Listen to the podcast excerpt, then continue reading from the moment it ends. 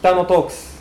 この番組は神戸北野で働いている方の普段聞くことができない思いを音声を通じてさまざまな人に聞いていただき違う目線で北野という街の魅力を知っていただこうという番組です。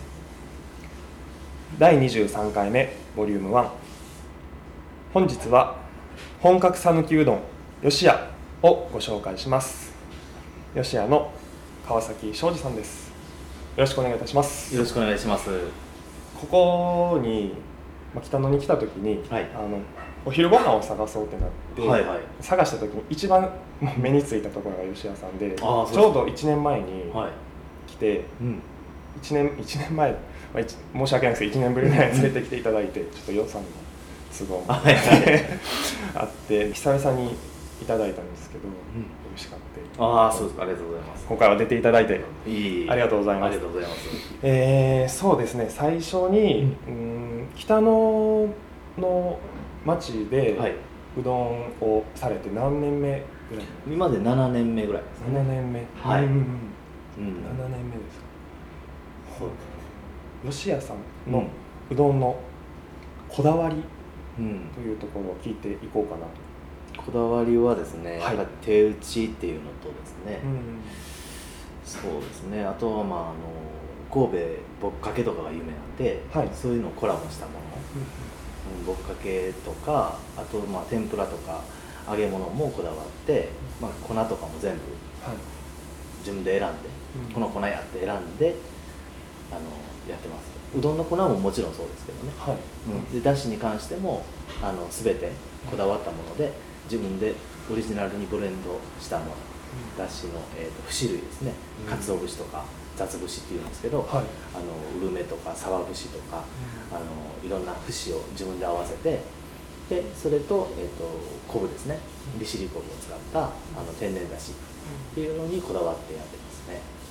はい。うどんの粉でもうん。節でもかなりの種類があります。たくさんある中から全部試し試行錯誤してあこの粉の特徴はこんなんなんやなとか、はい。あこれはちょっと良くないなとかあこうん。これは好みやなっていうのをはい。自分の中であの試してみて、はい。それで一つあこれがいいなっていう何か第六感的な直感的なものでうん。あそうなんですか、うん。あここれやなっていうのをはい。感じるんですね、うん。うんまあ、それが北海道の北穂波っていう粉なんですけど、はい。うん、北海道産あ国産の小麦粉100%ではい。うちはやってます、うん、そうあそうです吉屋だしはですね、どういった、こ？れはね面白い話があってですね、はい。あの大阪のうどんはいりこを使わないんですよね。いりこ。いりこ。い。りこだしは使わないですはい。かつお節と雑節と昆布っていうのが大体主流なんですね。はいで香川に行けばいりこだしが強まるんですよね。うん。いりこだけのところなんです昆布といりこだけとか、うん、で雑節といりこと昆布っていうところもありますしはい。いりこの割合がすっごく多いんですよね。うん。ただちょっと臭いんですよ臭いんですか？臭みがある。ん。ですねまあただうまみも強いんですよね。うまみが強いけど臭みがあるからどっちを取るかなんですよね。難しいですね。そうなんですよ。うんで位置的にですねこの神戸っていうのがはい。ちょっと中間なんですよ、そうですね大阪と香川の中間あたりなんですね。はい。だからその割合的なところを考えるときに中間の割合割合になったんですよね。うん。いりこがゼロじゃないんですよ。はい。いりこも入ってるんですけど、うん。香川ほどいりこは使わないんですよね。でも大阪まで行ったらゼロになってしまうので、もうゼロなんですか？もう極端に入ってないことが多い。多いですううんん、で讃岐うどんって歌ってる大阪のお店は使ってるケースが多いですけど、う大阪うどんとかあのあっちのうどはい。んに関してはいりこは使わないケースが多いです。ね、うん。うん。なんでその間を取りたいなと思って位置的にも真ん中なんで。でいりこもあの使いつつはい。あんまりいりこを強めると味が香川寄りの味になってしまうんで、はい。それの間ぐらいですねちょううど、ん。いりこの使い方もだからちょっと遠慮しつつでも使ってないわけじゃなく使ってて、はい。うん、で他のその大阪のいい文化、うん。あのいりこを使わないだしっていうのも意識してその間でちょうどやってる感じですね、川崎さんが思うベストのもの。そうです多分ね地域でやっていくと面白いと思うんですよね。だからそういう意味では、うん。東京と大阪の間やったらその間のものを取れば結構面白いんじゃないかなと思うんですよね関東はなんか濃いめの醤油で使うんですね。だから出汁が濃いんですよ。で関西は薄いんですね。はい。色が。出汁の色が薄いんですけど中華の名古屋とかへ行くと、はい。もしかしたらその間ぐらいがちょうどいいかもしれないあですね。うん。あなるほど。そうですね。そう思ってイメージが。うん。はい。そうやって作っていくと面白いんですよね、うん。ん。こうじゃないとダメってことがないんで、はい。だからあのちょうど間を取れば、うん、面白いなまあ、どこの地域に行ってもそうですよね。あのそのあ今こことここの間ぐらいやからとかもうちょっとよりこっちの寄ってるからこっち寄りにちょっと強めたらいいかとかその地域によって若干そのアクセントの付け方っていうんですかね、そこの、あのー使ってる食材はちょっと変えてみるとかですね、うん。こっちの割合を増やそうかとか、はい。っていう考え方は面白いかな、うん、当初から川崎さんはそういうふうにこう出汁作りに関しては思われてたんですか？中間を中間を。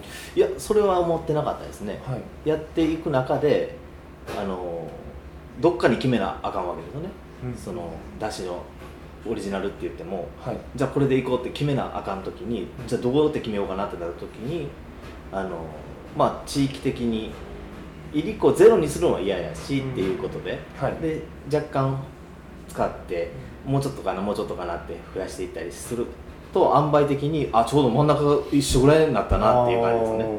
だからあやってみたらこんな感じになったなって感じなんですね。うん。だから頭で考えてやったっていうよりはずっとやっていく中で結局最終的にあそんなもんなんやなっていう感じですよね。ちょうど間間になったって感じうん。なるべくしてなったみたいな感じかもしれないですね。そうですね。うん。そこにたどり着いた。そうですね。体でその味覚で感じたものと頭で考えたものが一致した感じですかね、うん、うんうんうんうん。そうなんですね。そうですね、うんまだ面白いなって思いますね。はい。うん聞いててもすごいなんかワクワクします。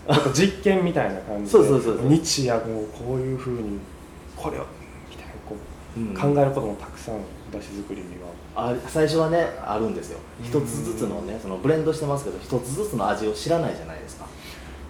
かつお節のかつおだしの味、うんで昆布だしのだしの味とか、はい。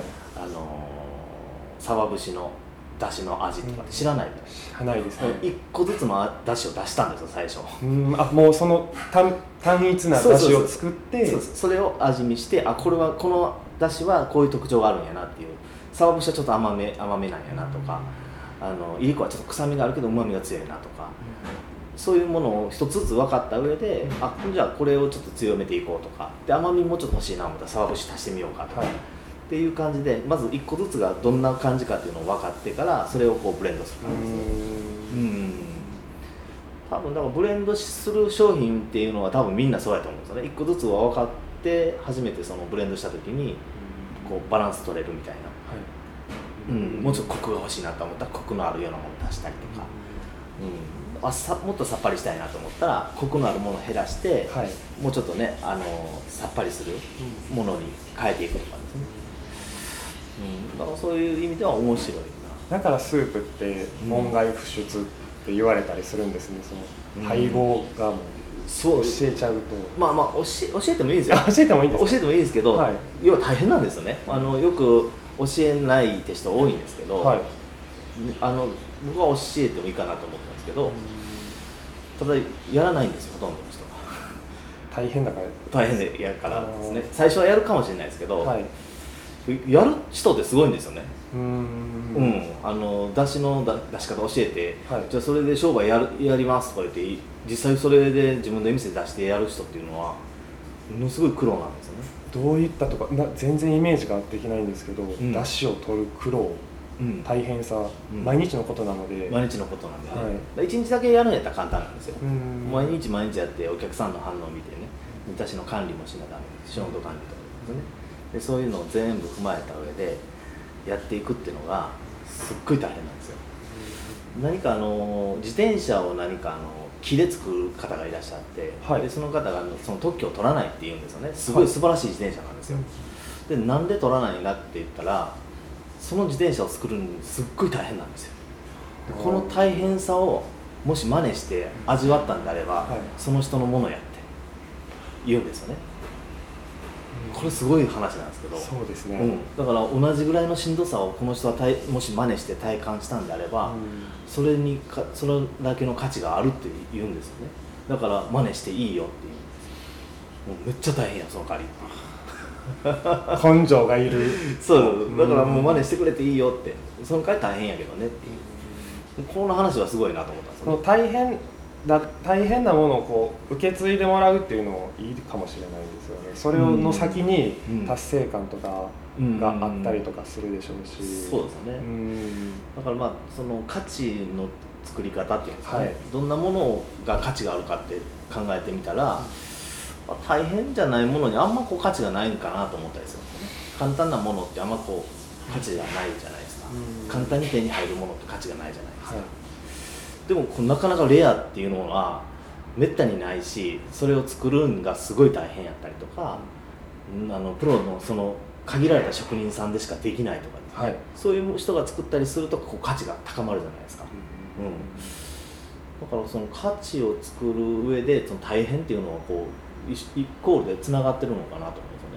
だから簡単にちゃちゃちゃって作ったもので価値を高めるっていうのは結構難しいかなと思うんですよね。うん。うん、でもすっごいもう手間暇かけて作ったものっていうのは価値がやっぱり高まるんかなと、うんそれを知って受け手側にもうんうんうん。感じてこう味わうとうん。より深く感じれるというか、そうですよね、だからまあそういうのを体験したり自分で経験するとなんか他の商品でもねなんか本当にこう心込めて作ったものっていうのに価値を感じれるっていうんですかね、うん、あの言ったらダメなのかもしれないですけど100均のものと手で作った手作りのものとの違い同じ商品であったとしてもなんかこう価値が違うなって感じがするんですよね。思いこ思いの入り方っていうんですかねその商品に対しての、はい。うん、大量生産されたものとうん、時間かけてこう丁寧に作った人が手でこう作ったものとのその商品のその価値の違い、うん、こう感じるものの違いっていうんですかね、うん、そうなんですよ。でそうこうしているうちにちょっと1本目のお時間がはい。来てしまったのではい。一旦お別れしたいと思います。はい。ありがとうござありがとうございました